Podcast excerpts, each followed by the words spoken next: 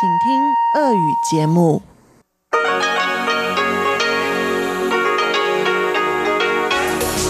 эфире Международное радио Тайваня. В эфире русская служба Международного радио Тайваня. Здравствуйте, уважаемые друзья! Из нашей студии в Тайбе вас приветствует Мария Ли. Мы начинаем нашу ежедневную программу передач из Китайской Республики. Субботнюю программу откроет обзор новостей недели. За ним последует передача Владимира Малявина «Всемирный Чайна-таун» с продолжением лекции нашего уважаемого профессора об истоках китайской цивилизации. На этом закончится наша получасовая программа, которая звучит на частоте 5900 кГц с 17 до 17.30 UTC. А те, кто слушает нашу часовую программу на частоте 9490 кГц с 11 до 12 UTC или же на нашем сайте ru.rti.org.tw в разделе «Час передач» смогут также услышать передачу Игоря Кобылева «Наруан Тайвань» и повтор радиопутешествия по Тайваню с Чеченой Кулар. Пожалуйста, оставайтесь с русской службой Международного радио Тайваня.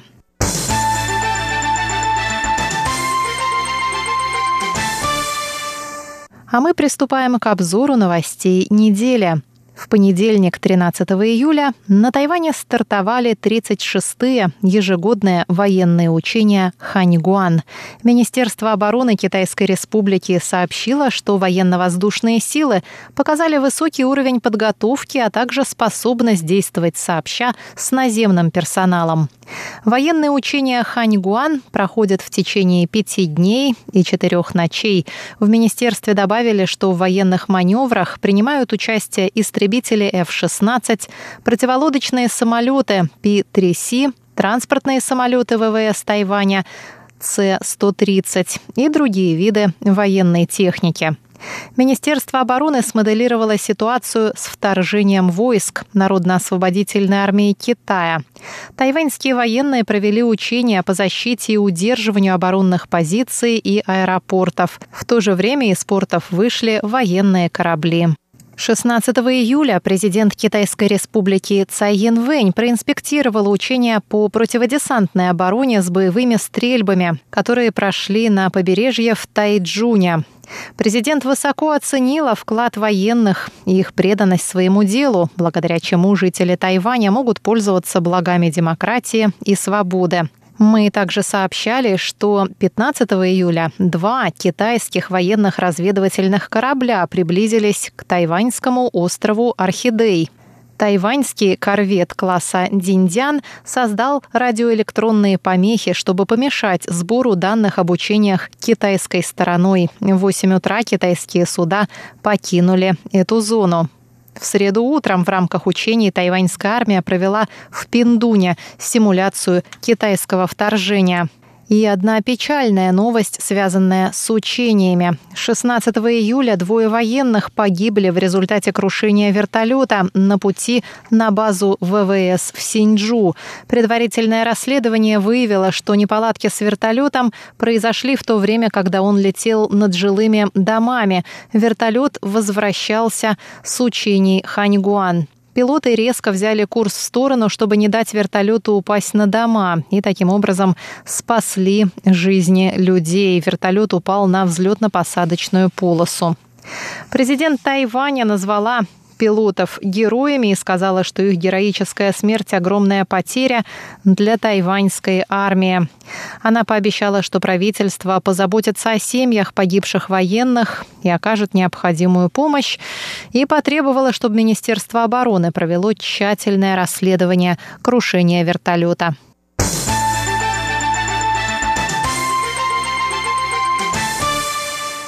Министерство иностранных дел Китайской Республики Тайвань заявило во вторник о неоспоримости суверенитета Тайваня над группами островов в Южно-Китайском море.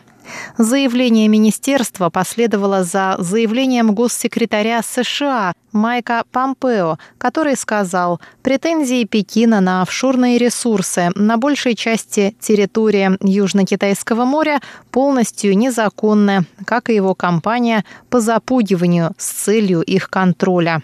Пресс-секретарь Министерства иностранных дел Тайваня Джоан Оу заявила, что позиция правительства Китайской Республики в отношении островов остается неизменной и что все вовлеченные стороны должны совместно разрабатывать ресурсы региона. Джоан Оу сказала, «Позиция нашей страны в отношении суверенитета над островами в Южно-Китайском море непоколебима и неизменна. Мы настаиваем на мирном разрешении споров и выступаем против использования странами, претендующими на острова, таких мер, как запугивание, угрозы, принуждение и военная сила. Все вовлеченные страны должны придерживаться международного права, включая принятую в 1900 1982 году Конвенцию ООН по морскому праву. На спорные группы островов в Южно-Китайском море претендуют помимо Тайваня Китай, Вьетнам, Филиппины, Малайзия и Бруней.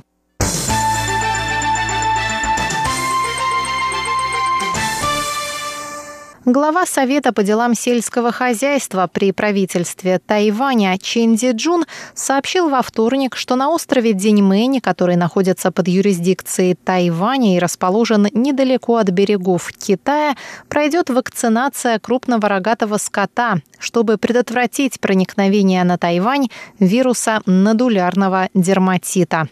Совет предоставит острову Деньмэнь 10 тысяч вакцин. Вакцинация крупного рогатого скота должна завершиться в течение этой недели, сказал Чень и добавил, что проникновение вируса на Тайвань нанесет огромный ущерб его сельскому хозяйству, особенно молочной отрасли. Случаи заболевания, обнаруженные на острове Деньмэнь, привели к забою нескольких десятков коров. По предварительным данным, вирус проник на остров из Китая, так как его геном на 99% идентичен геному вируса, обнаруженного в Китае в прошлом году. Надулярный дерматит крупного рогатого скота – это вирусная болезнь, характеризующаяся лихорадкой, образованием некротизирующихся кожных узлов, поражением глаз и слизистых оболочек органов дыхания, воспроизводства и пищеварения. Болезнь разносится насекомыми и поражает от 10 до 20% инфицированных животных. Помимо прививок будет проведена дезинфекция транспорта, перевозящего мясо животных – с Деньмэня на Тайвань.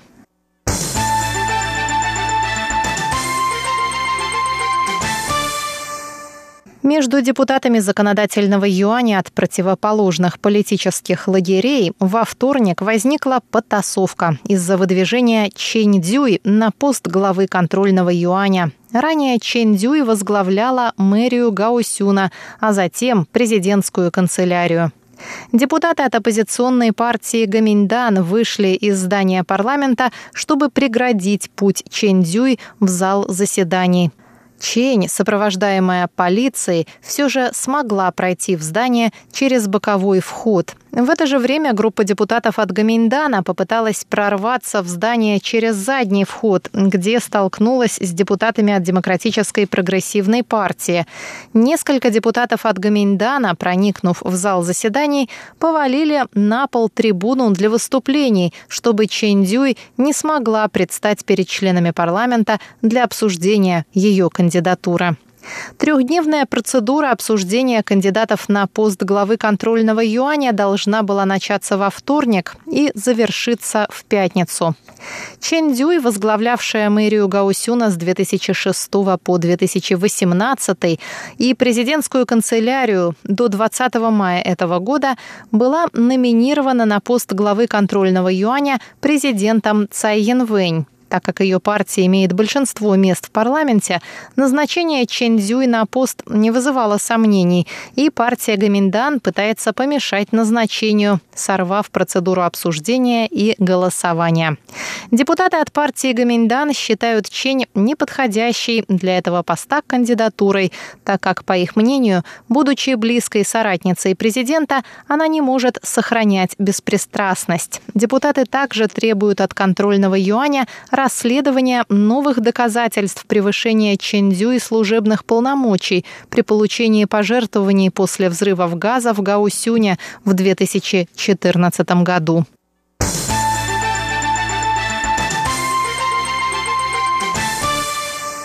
Тайвань занял второе место в мире по уровню безопасности, согласно результатам опроса, опубликованного на сайте Nambeo.com. В рейтинге стран по уровню преступности середины 2020 года Тайвань получил 84,74 балла из 100 за безопасность. Самой безопасной страной мира признан Катар. На третьем месте оказались Объединенные Арабские Эмираты, а на четвертом месте – Грузия. Рейтинг составляется по итогам опроса посетителей сайта, которые оценивают уровень безопасности и уровень преступности в 133 странах и территориях.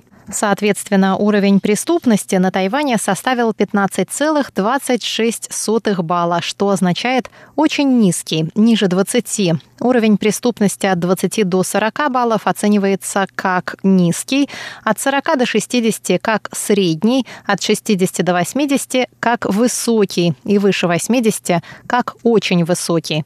Странами с самым высоким уровнем преступности оказались Венесуэла 84,36 балла, Папуа-Новая Гвинея 80,4 и ЮАР 77,29.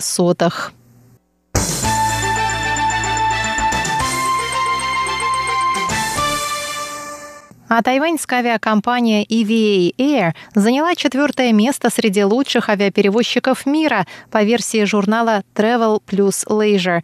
EVA Air получила 85,67 баллов из 100 возможных, в том числе за комфортабельность салона, качество услуг на борту и службу поддержки клиентов.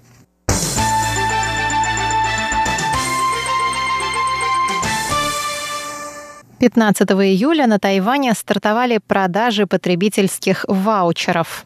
Ваучеры продавались на почтовых отделениях и в магазинах шаговой доступности по всему острову. В 1299 почтовых отделений было в общей сложности доставлено 4 миллиона ваучеров, 600 тысяч из которых могли быть получены уже в среду. 347 728 ваучеров было выкуплено в первой половине дня 15 июля. На программу потребительских ваучеров правительство выделило 50 миллиардов новых тайваньских долларов. Это примерно 1 миллиард 700 миллионов долларов США. Потребитель должен потратить одну тысячу новых тайваньских долларов, чтобы купить ваучеры на 3 тысячи новых тайваньских долларов. В обмен на ваучеры можно приобрести большой набор различных товаров и услуг с небольшим числом ограничений. Например, по ваучерам нельзя покупать сигареты, акции, ценные бумаги, платить налоги, оплачивать оплачивать счета и тому подобное. Программа ваучеров была создана правительством для оживления экономики в свете пандемии COVID-19. Иностранные граждане не могут получать ваучеры, за исключением тех, кто состоит в браке с тайваньцами. В общей сложности на получение ваучеров имеют право 23 миллиона 740 тысяч человек. 10 миллионов 350 тысяч сделали предзаказ онлайн до 15 июля. Из них 120 тысяч забрали свои ваучеры утром в среду.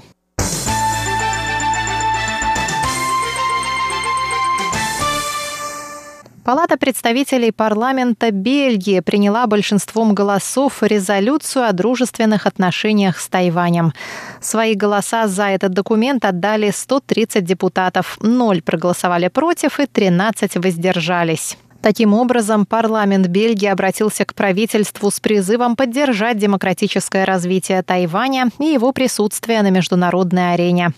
Министерство иностранных дел Китайской республики Тайвань в свою очередь заявило, что Палата представителей Бельгии в 2015 году уже принимала подобную резолюцию. Тайваньский МИД считает, что в нынешних меняющихся геополитических условиях Бельгия вновь выразила поддержку Тайваню конкретными действиями.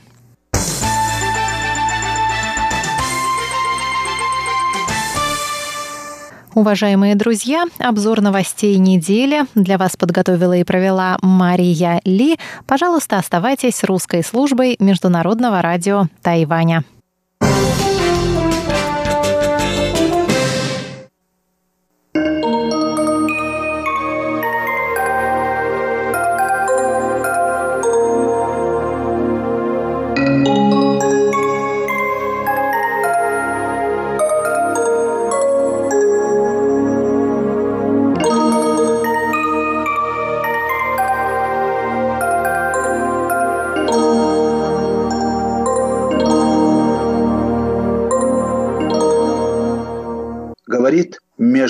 Международное радио Тайваня. Здравствуйте, дорогие радиослушатели. В эфире передача «Всемирный Чайнатаун».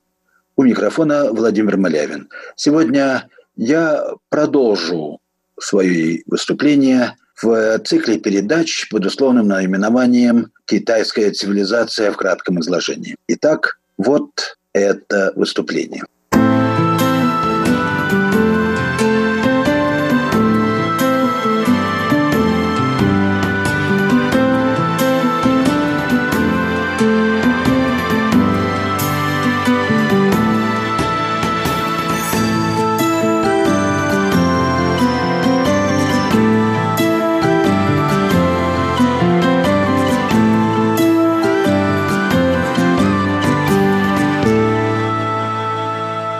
Китайцы никак не могут понять, почему отправной точкой вообще суждения о человеке в настоящее время уже, когда Европа уже пришла к светскому либерализму, почему этой отправной точкой должно быть мое желание, чего я хочу.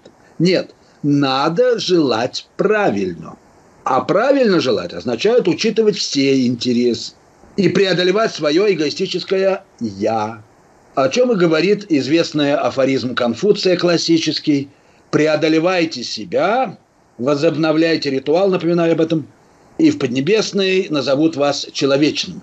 Когда мы преодолеваем себя, мы открываем объективный порядок в нас. Этот объективный порядок запечатлен в чем?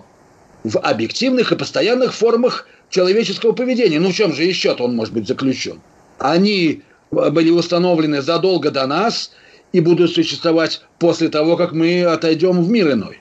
В этом смысле человек принадлежит вечности. Более того, азиаты, в общем, азиатские религии так именно утверждают. Если вы правильно притворяете ритуал, вы будете жить вечно.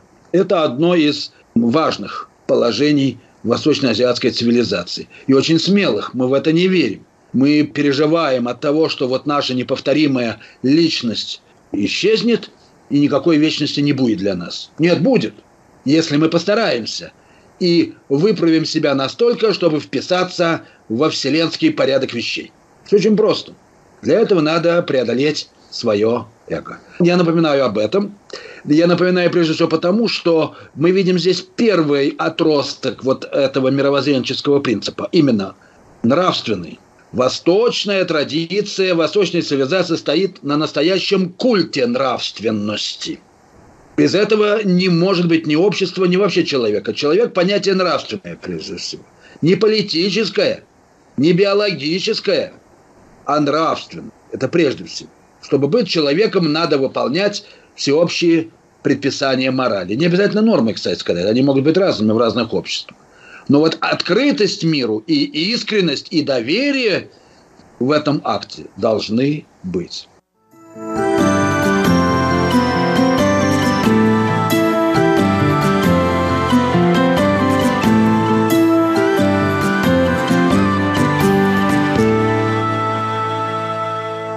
Ну, э, дальше давайте посмотрим, какие еще здесь есть аспекты. Для этого нам надо сделать несколько шагов вперед. Превращение. Итак, как оно проявляется? Ну, в том, что вещи исчезают прежде всего. Вот была куколка, был кокон, а стала бабочка. Это превращение, правда? Это, кстати, классический пример превращения. Было одно, стало другое. Однако, если мы смотрим на все с точки зрения превращения, то вся реальность есть вообще превращение. Все есть только превращение. Что во что превращается, дело вторичное. Да, тут есть свои законы и порядки, их можно изучать, но главное в том, что мы живем превращением. И жизнь сама – это динамизм, чистое превращение. Поэтому, хотя все во все превращается, в мире ничего не меняется, как по закону сохранения энергии. Поэтому в этом смысле всякое внешнее проявление этого превращения отчасти иллюзорно, они только условно реальны. Не потому, что это какая-то выдумка, а потому, что за ними стоит океан превращений, его безмерная глубина, и мудрость состоит в том, чтобы понять постоянство превращений. Или по-китайски это бентон, превращение великой сообщительности всего и вся. Потому что эта реальность есть, конечно, не сущность, а соотношение. Это прежде всего правильное отношение разных вещей. Значит, мы получаем вот такую интересную вещь. И исчезая, мы удостоверяем свою реальность. Вот странно, да, через превращение. И здесь мы находим, как ни странно, неожиданно для нас другой важный отросток или аспект восточной мысли, который можно назвать стратегическим. Стратегия – это стратегическое действие, есть то, что не видно, иначе оно не будет стратегией. Значит, обязательно существует какая-то глубина, невидимая нашего поведения, наших, всех наших явлений и действий, и она является стратегической, в том смысле, что она выражает цельность нашего существования, его завершенность, которая никогда не видна ни в чем конкретном. Отсюда вот странные стратегические стратагемы вот этих китайцев, которые сейчас очень модны на Западе, но я подчеркиваю, что они имеют очень древнюю историю. И они не являются обманом в нашем таком обыденном смысле логической истины. Да? Истина, которая может быть доказана, вот она истина. Здесь ничего не доказывается. Здесь заведомо просто предполагается, что истина есть то, что не видно. Вот и все. Поэтому отсюда и приверженность азиатов, да, как известно, ко всяким мистическим традициям, эзотерическому знанию, которое не является просто шифром, да, шифровкой чего-то, какой-то схемы реальности. Это просто допущение того, что бытие тайна. Все. Бытие есть тайна. Жизнь – это тайна. И ничего страшного и пугающего здесь нет. Мы не можем ее познать. Впрочем, я сейчас вспоминаю и французский философ, современный, совершенно рациональный, Мерло-Понти тоже ведь называл тело тайником жизни. Итак, стратегия очень важна. Да? В чем она состоит? Ну, даже филологически она выражается ну, в э, формулах такого рода. Рука, не рука, в каждом месте рука. Это принцип восточных боевых искусств, между прочим. Сейчас тоже очень модных. Вот это есть выражение гунфу. Рука не рука. Почему? Да потому что когда она входит в контакт с вами, вот мы находимся одновременно в процессе превращения, да, ведь когда я вхожу, встречаюсь с кем-то, я уже не я, да и он уже не он а вместе мы составляем какое-то новое тело. Я взял ручку, пишу на бумаге. Нет ручки, не бумаги, а есть процесс письма, и в котором ручка, чернила, бумага, мысль, тело, рука сходятся воедино. Что это за цельность такая? Не знаю. Но она есть, она реальна, она живая. Вот почему, кстати, я говорил об отростке стратегическом. Это отросток также технический, если мы будем понимать технику так, как понимали ее на Восточной Азии, как ее понимали? Прежде всего, через призму виртуозного мастерства. Кто такой виртуоз? Который настолько овладел искусством, что он уже не нуждается в материальных условиях его существования. Вернее, он их преодолел. Конечно, нуждается. Скрипач, конечно, без скрипки не скрипач. Но ведь когда он, виртуоз, играет на скрипке, он же не видит перед собой скрипку как предмет, смычок, рука и так далее. Нет. Он уже находится в этом цельном потоке бытия творческих перемен. Более того, он хоть и не видит ничего, что с ним происходит, но его сознание расширяется. Он имеет более ясное и широкое сознание, чем обыденный человек. Он сознает уже не просто даже ритм, а некий алгоритм своей деятельности. И в этом он может соприкасаться с вещами очень отдаленными от него. Поэтому мудрые, говорили в Китае, охватывает все мироздание и уносится к пределам этого мироздания, да. И поэтому он видит и слышит, то есть воспринимает все, что есть в мире. То есть он настолько тонко и тщательно воспринимает, его, его сознание настолько утончено и обострено, его чувствительность настолько одухотворена, что он все чувствует до мельчайших метаморфоз в этом мире. Мы можем замечать, это ведь тоже требует профессионального мастерства. Пойдите в лес лесником. Он увидит гораздо больше, чем вы, горожанин. Понятное дело, потому что он знает лес лучше. Пойдите вместе с рыбаком за рыбами. Он вам объяснит поведение рыб, а вы ничего не увидите, не услышите. Даже автомеханик, который копается в вашем автомобиле, увидит то, чего вы никогда не увидите. Это особый профессионализм. Но здесь, конечно, только отчасти аналогии только. Это метафора. Потому что, да, познание, да, вот этого великого пути сообщительности всего и вся, который дает, открывает нам раскрытую, разверстую в бесконечность бездну, да, открытости мира – где открытость нашего сознания сходится с открытостью творческих перемен мироздания. Представляете, какой, какие высокие материи, о которых я говорю, да, на самом деле.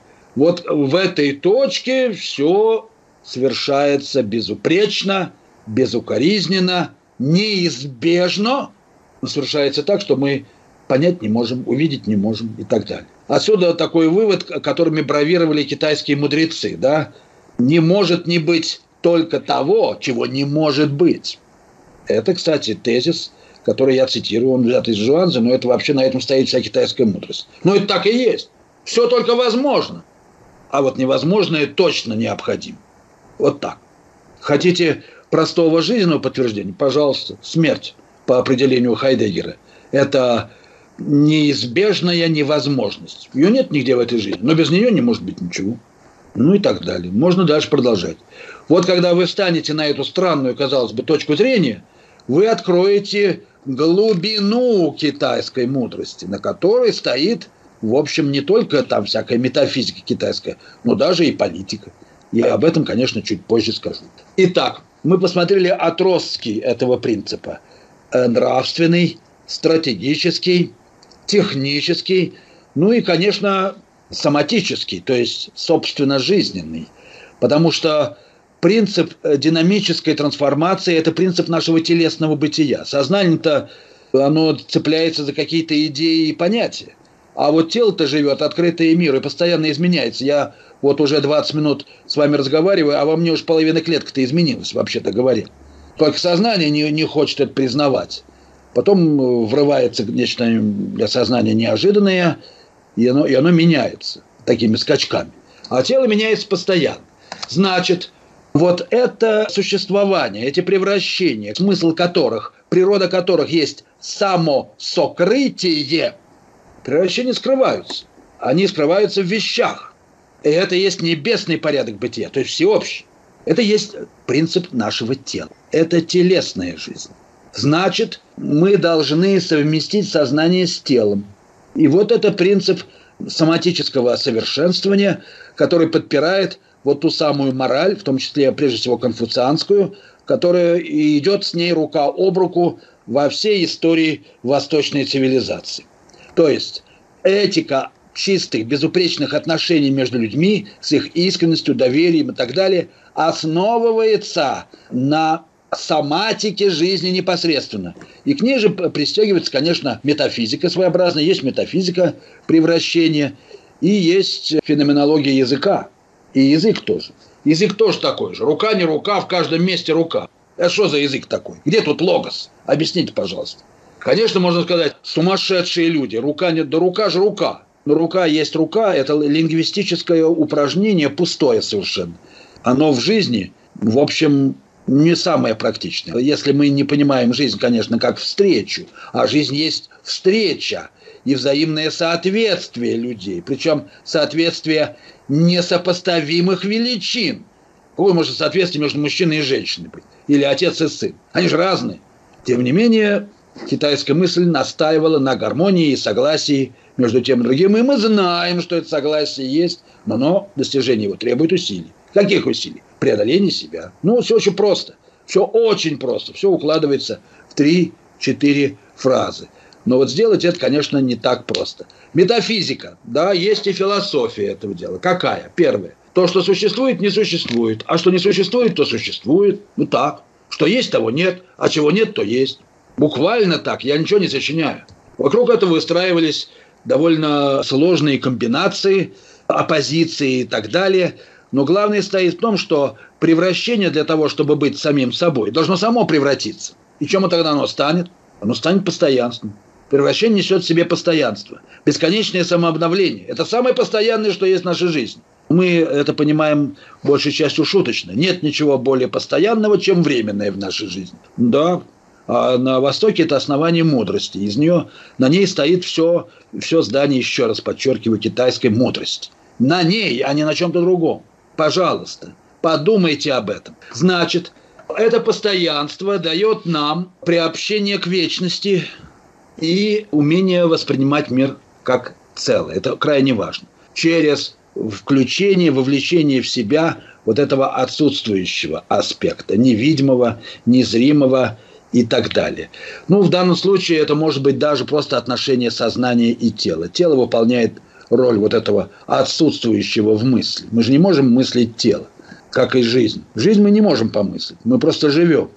Значит, для того, чтобы сказать о жизни, я уже об этом говорил в прошлый раз, мы должны говорить о ней иносказательно, не точно, о чем-то другом. Еще раз хочу повторить вот этот важный афоризм Делеза и Гватари. Есть вещи, о которых точно можно сказать, только говоря не точно. Вот это жизнь. То есть мы говорим поэтически, метафорически, как угодно, намеками и, про, и прочим, и прочим, из чего и состоит вся китайская литература, больше ни из чего.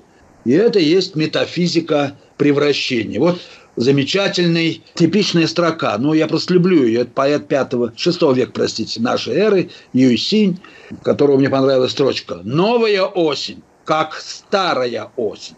Это как понять? Ведь он же хочет сказать о превращении. Новая осень не старая, но как старая. Понимаете? И тогда мы вступаем в этот мир, мир как бы реальной иллюзии. Ведь нет тут различия между реальностью и иллюзией фантазией и действительностью. Нету этого различия. Чем более фантастично, тем, тем более действительно.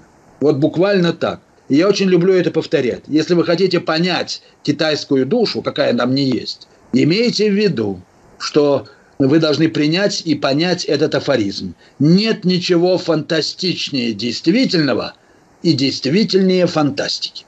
Ну, а в, быто, в бытовом отношении это очень просто. Китайцу достаточно, чтобы он просто смотрел, пусть на подделки, вот этот культ подделок и имитаций, но чтобы было хорошо и весело. Пусть этот храм перестроили сто раз, последний раз из бетона его отлили три года назад, покрасили свежей краской, и он не имеет отношения к некоему оригинальному храму, не имеет значения. Да нет никакой оригинальности превращения. Это как в мире эм, компьютерных программ. Нет оригинала есть только модификации и вариации. О, тут прямо Фридрих Ницше в самый раз подходит. Мир – это копия утраченного оригинала. Во времена Ницше его считали, ну что, что с него взять, сумасшедший, больной же человек, да? Теперь выясняется, что так-то оно и есть в современном цифровом-то мире. Я не буду эту тему развивать, каждый из вас может для себя это увидеть и понять. Вопрос оценки этого явления. Но я не даю этому никакой моральной оценки. Ну а чего? Была водяная мельница, сейчас атомный реактор. Ну и что, что-то оценивать. Вот так пришли мы к этому делу. Важно понять, что из этого следует. А вот это уже другой вопрос, но у нас нет времени это обсуждать. Но я бы хотел, чтобы вы об этом задумались. И вот, знать, мы это все вот эту фантастику и действительность соединяем и получаем какое-то странное китайское вот это мировоззрение, где перемешано одно с другим. Для нас вещи непонятные. Да? Тот, кто был в Китае, это знает. Подходя к любому храму, он видит каких странных животных. Они не имеют какого-то эстетического такого значения для нас. Они какие-то уродцы. Что это за этим стоит? Ну, возьмите хорошо – очень хорошо выражает, лучше всех, пожалуй, выражает этот модус китайской цивилизации, известная так называемая «Книга гор и морей» Шанхайдин. Вот странное сочетание какой-то дремучей фантазии, я бы сказал, да, и бюрократической логики или бюрократической рациональности, которая выражается в том, что вам точно укажут, в каком направлении находится та или иная гора, сколько до нее надо идти и т.д. и т.п. А содержание совершенно фантастическое. Там всякие химеры, монстры и прочие, и прочие живут и так далее. И все это подается как географическое описание.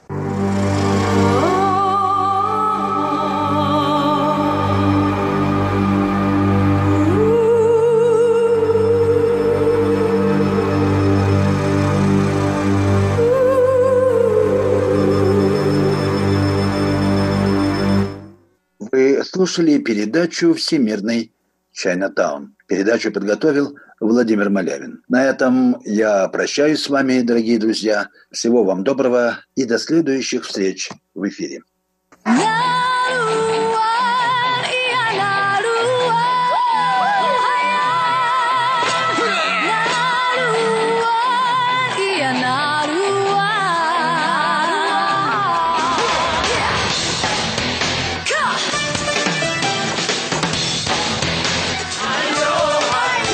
Добрый вечер, дорогие радиослушатели. В эфире передача «Наруань Тайвань» и с вами ее ведущий Игорь Кобылев. Сегодня мы продолжаем наш выпуск про коренной народ Тайваня – Сирая, один из равнинных коренных народов Тайваня. Как я уже упоминал в прошлом выпуске, Сирая живут на юге Тайваня, в основном на западе, в районе современного города Тайнань. Но есть и сирайские села на востоке острова в районе Пиндун – Традиционно сирая жили в селах, которые обычно воевали друг с другом. Женщины заведовали сельским хозяйством и религией, а мужчины заведовали охотой и принятием решений. Довольно необычно, что замужние пары не жили вместе. Жена продолжала жить со своими родителями, а мужчина с другими мужчинами. Чтобы встретиться, мужчине приходилось ночью тайно пролезать в дом родителей жены. Детей обычно Сирая рожали довольно поздно, когда женщине уже было за 30.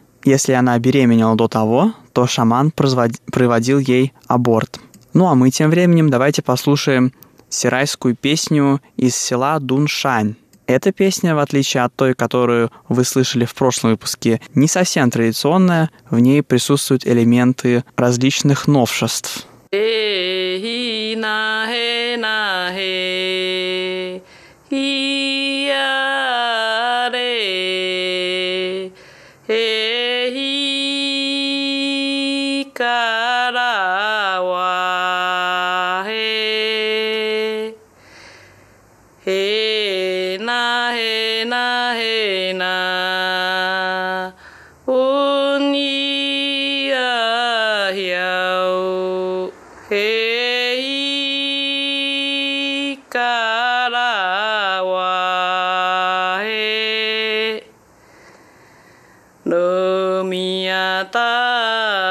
沙湖玛格勒格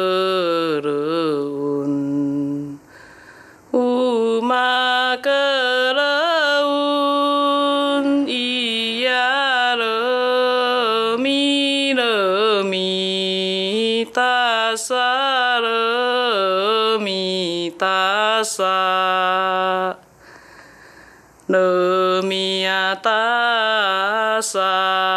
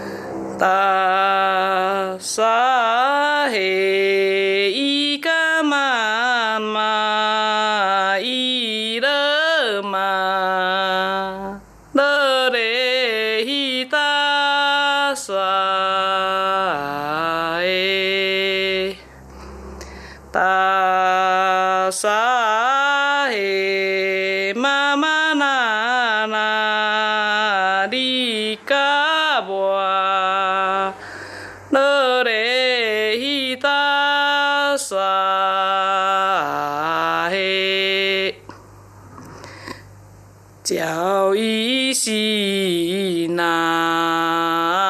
文那文啊耶那克那克伊那克伊那呵伊克。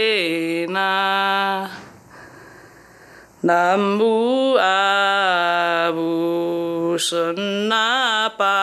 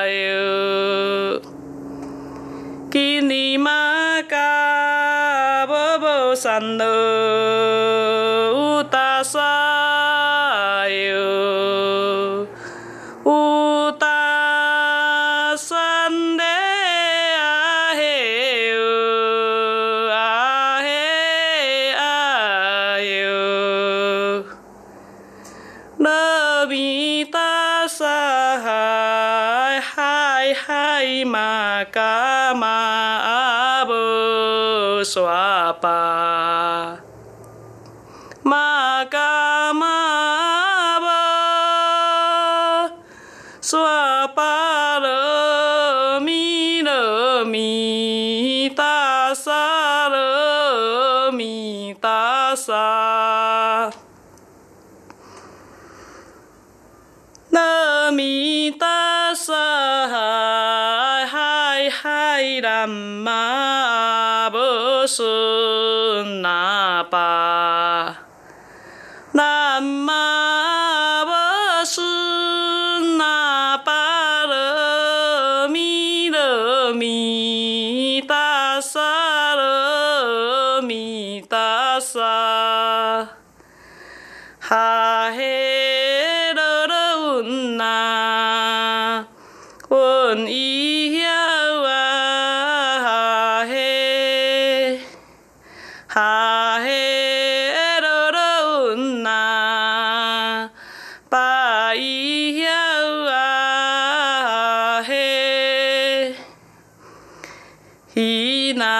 Bye.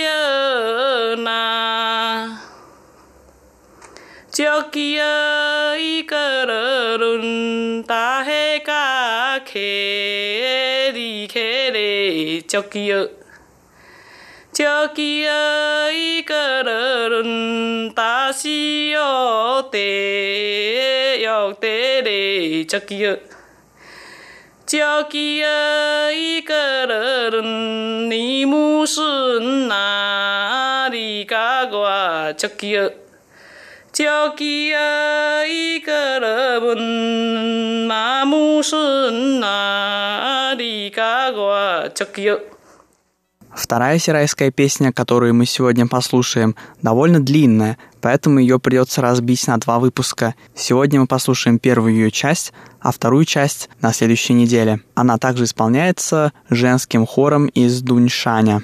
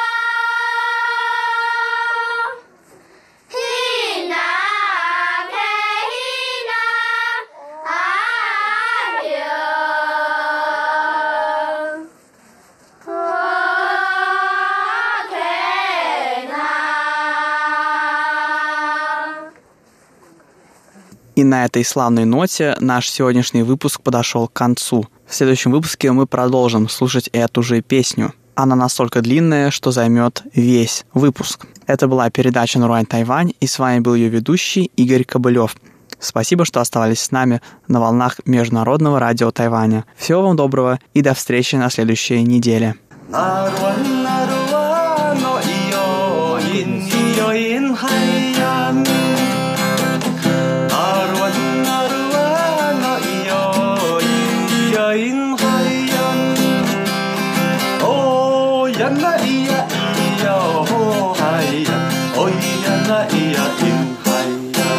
Здравствуйте, дорогие друзья! Вы слушаете еженедельную передачу «Радио путешествия по Тайваню» в студии у микрофона Чечена Кулар – Прошло уже больше половины 2020 года, и мы уже подустали от сообщений, связанных с пандемией и коронавирусом. По крайней мере, я могу так судить по своей ленте новостей в социальных сетях, которую я постоянно мониторю. В актуальной повестке сейчас все больше появляется новостей, не связанных с коронавирусом, и это, конечно, радует, потому что эпидемия COVID-19 в некоторых странах медленно, но отступает. И, конечно, появляется все больше сообщений о том, как же оказывается некоторым сложно сидеть в заперти в своей стране. Но я вижу также и новости, которые вселяют некоторый оптимизм, новости о том, что, например, Тайвань собирается построить так называемые воздушные мосты со странами, в которых число новых заражений коронавирусной инфекцией падает. Об этом я хочу сегодня поговорить с вами наши дорогие слушатели. Возможно, эта информация будет полезна тем, кто находится сейчас э, на Тайване и хочет по каким-либо причинам отдохнуть от него на пару недель.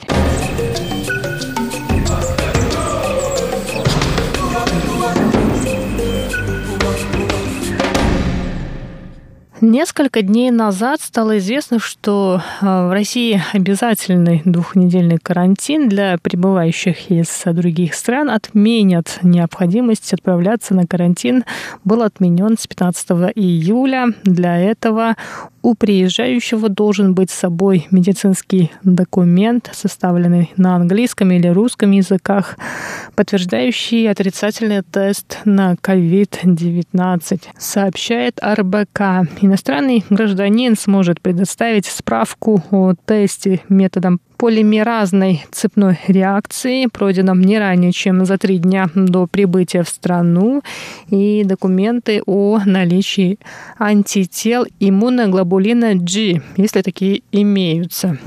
В случае, если у приезжего нет такого документа, он будет обязан в течение трех дней сдать тест на инфекцию методом ПЦР, то есть полимеразной цепной реакции, но уже на территории России. На мой взгляд, эта мера немного не своевременна, так как динамика заражений в России все же остается высокой. Но, наверное, у российских властей на то были свои основания. А вот на Тайване карантин для прибывающих все еще сохраняется, но иностранцам, которые хотят посетить остров не с туристическими целями, разрешили въезд начиная с 29 июня. Цели визита, по которым можно приехать на Тайвань, включают участие в международных конференциях и выставках, в программах трудоустройства на время каникул и в международных программах студенческих обменов, стажировки, волонтерства, миссионерства и трудоустройства. Также стало известно, что иностранцы могут приехать на Тайвань навестить родственников для людей без конкретных целей визита и или с туристическими целями. Въезд по-прежнему закрыт. Границы Тайваня закрыты также для тех, кто хочет навестить друзей, принять участие в свадебных и других мероприятиях, посмотреть спортивные и театральные мероприятия, посетить фестивали и другие культурные события. Иностранцам, планирующим поездки с разрешенными целями визита, необходимо предъявить на стойке регистрации в аэропорту справку на английском языке об отрицательном анализе на COVID-19, выданную не позднее, чем за три дня до вылета. А по прибытии на Тайвань им все же необходимо провести две недели на домашнем карантине.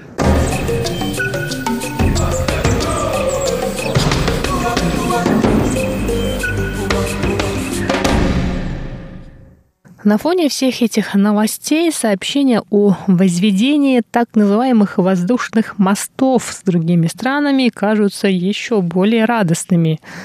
Воздушные мосты, туристические коридоры и туристические пузыри – это название мер, согласно которым в некоторых странах будут созданы специальные условия для допуска туристов на свою территорию в условиях пандемии туристические коридоры или туристические пузыри, которые позволят приезжим из государств с низким уровнем распространения заболевания свободно путешествовать по миру по этим воздушным коридорам без необходимости проходить двухнедельный карантин. Также стало известно, что начиная с 3 августа японская авиакомпания All Nippon Airways возобновит полеты между Японией и Тайванем. Ранее премьер-министр Японии Синдзо Абе заявил о включении Тайваня в список стран, которым японские границы будут открыты. Рейсы японской авиакомпании будут летать между тайбейским аэропортом Суншань и токийским аэропортом Ханеда два раза в неделю по понедельникам и пятницам. Руководство авиакомпании считает, что возобновленными рейсами между Тайванем Тайванем и Японией в первую очередь воспользуются бизнесмены, так как Япония до сих пор не открыла границы для иностранных студентов и туристов. Помимо Японии, рейсы до Тайваня хочет возобновить Вьетнам. В начале июля вьетнамское новостное агентство сообщило о планах правительства Вьетнама восстановить авиасообщения со странами, в которых на протяжении 30 дней не было местных случаев заражения коронавирусной инфекцией COVID-19.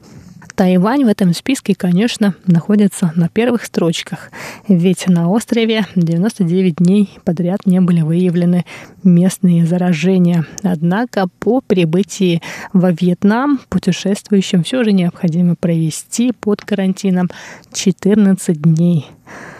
Примерно в то же время власти Таиланда заявили о решении пускать иностранцев, в том числе и иностранных туристов, из стран с наименьшим риском заражения коронавирусом. Сообщалось, что им даже можно не проходить никакой карантин, но им будут доступны не все регионы страны. 2 июля власти Таиланда представили план, согласно которому 1000 иностранных туристов могут въезжать на территорию страны ежедневно, и в этом списке оказался Тайвань.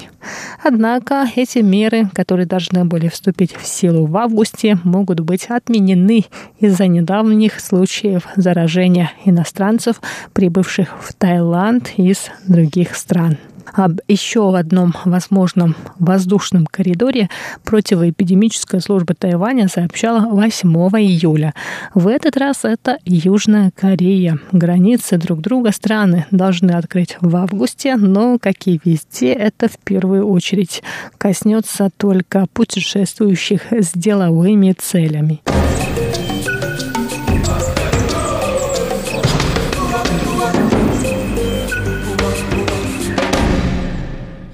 Как бы то ни было, все эти сообщения через день могут стать неактуальными, так как ситуация с пандемией в мире меняется с такой скоростью, что правительство стран не успевает за ней уследить. А Тайвань с самого начала занял позицию перестраховщика, и поэтому у жителей острова была возможность э, жить практически как прежде до сегодняшнего момента. А я со своей стороны добавлю, что в этом году наверное, нам не стоит планировать никаких зарубежных поездок, как бы это нас не огорчало. И на этом сегодняшний выпуск передачи «Радио путешествия по Тайваню» подходит к концу. С вами была Чечена Колор. Оставайтесь на волнах Международного радио Тайваня.